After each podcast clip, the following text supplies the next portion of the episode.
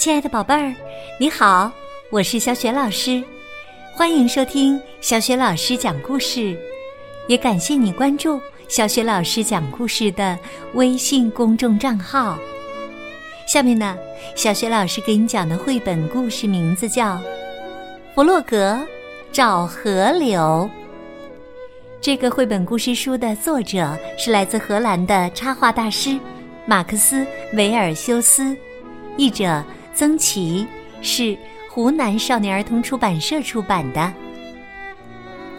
弗洛格为什么要找河流呢？他找到河流了吗？好了，接下来呀，小雪老师就要给你讲这个故事了。弗洛格找河流。今天天气真好，弗洛格跑了出来。他很久很久没有到河里游泳了。今天呢，他可要好好的游一回。可是，他跑到河那儿一看，不由得大吃一惊。河里的水几乎全干了，河床上的泥沙都露出来了。这是怎么回事呢？河里的水到哪儿去了呢？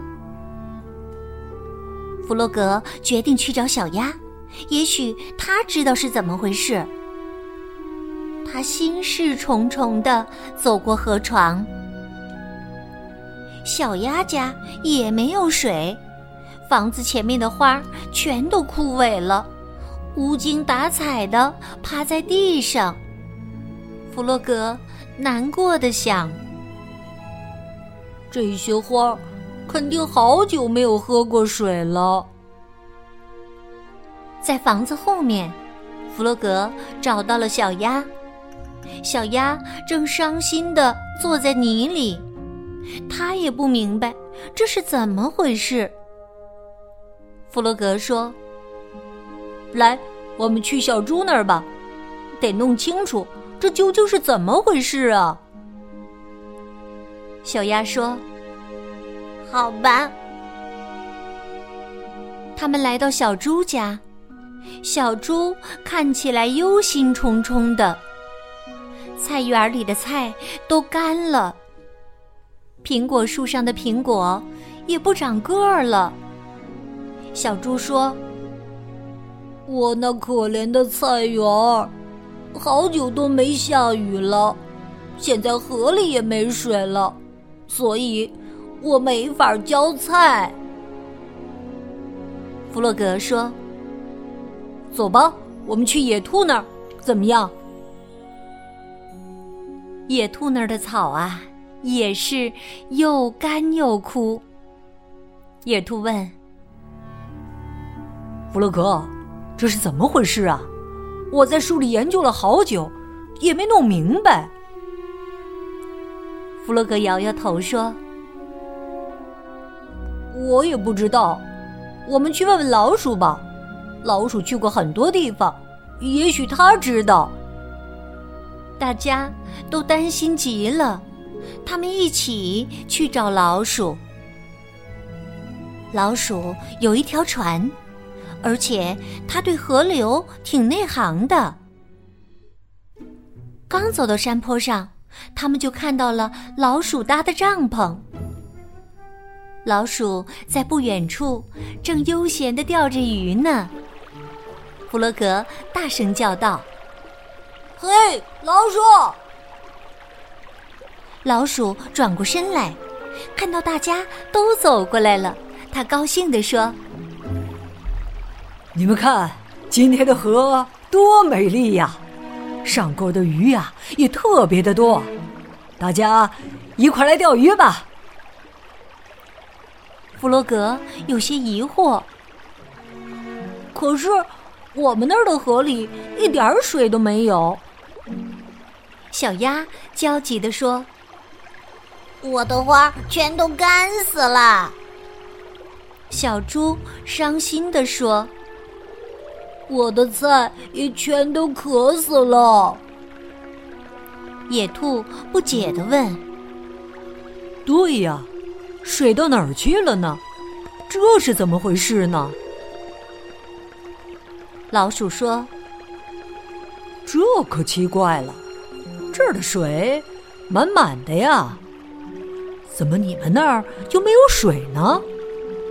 来，到船上来，我们去看个究竟。”老鼠把船开过来，大家跟着上了船。小船在河里行驶了一会儿，很快就到了河的上游。弗洛格终于明白为什么河里没水了。原来有一大堆树枝、石头和泥巴在那里把水堵住了。弗洛格说：“这是个水坝，就是这个水坝把水截住了。”老鼠想了一会儿说：“是河狸干的，我们得把这个水坝清除掉。”不然呢，河水还是没法流到下游去呀。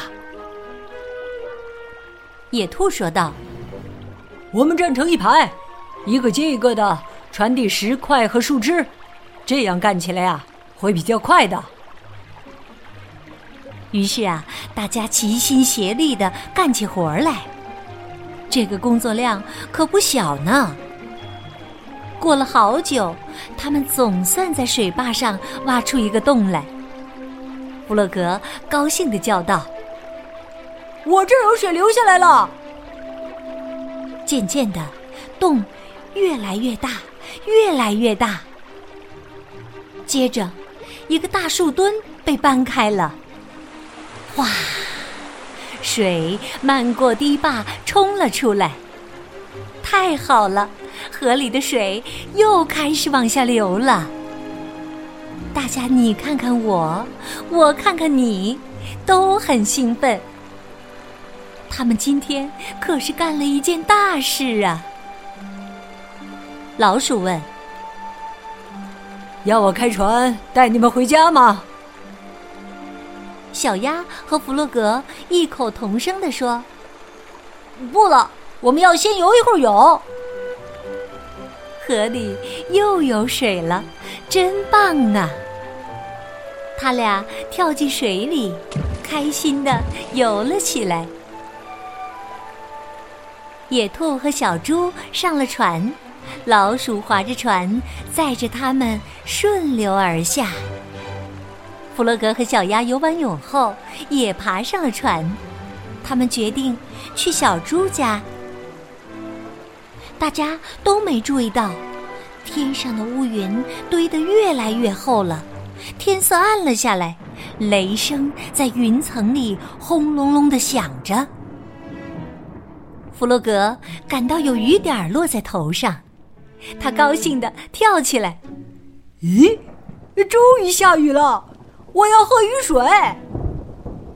小猪对大家说：“我有个好主意。”我今天早上烤了个蛋糕，我们可以一边喝茶吃蛋糕，一边赏雨。嘿嘿，大家都在小猪家里坐了下来。小猪端来了蛋糕，给每人泡了一杯茶。窗外的大雨还在哗啦哗啦的下着。这下好了。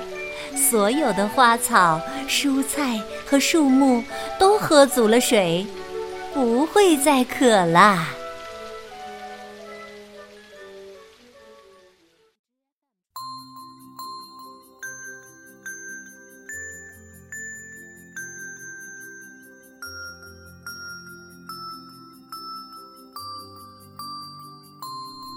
亲爱的宝贝儿，刚刚啊，你听到的是。小雪老师为你讲的绘本故事《弗洛格找河流》。宝贝儿，你还记得在这个故事里，河里为什么会没有水呢？如果你已经知道了问题的答案，欢迎你通过微信给小雪老师留言。小雪老师的微信公众号是“小雪老师讲故事”。宝爸宝妈可以和宝贝一起来关注一下哟，这样啊，宝贝儿就可以每天第一时间听到小学老师更新的绘本故事了，也会更加方便的听到之前小学老师讲过的一千多个绘本故事呢。如果喜欢的话，别忘了随手转发给更多的微信好朋友。想和我成为微信好友呢，也可以在微信公众平台的页面里找一找小雪老师的个人微信号。好啦，我们微信上见喽，再见。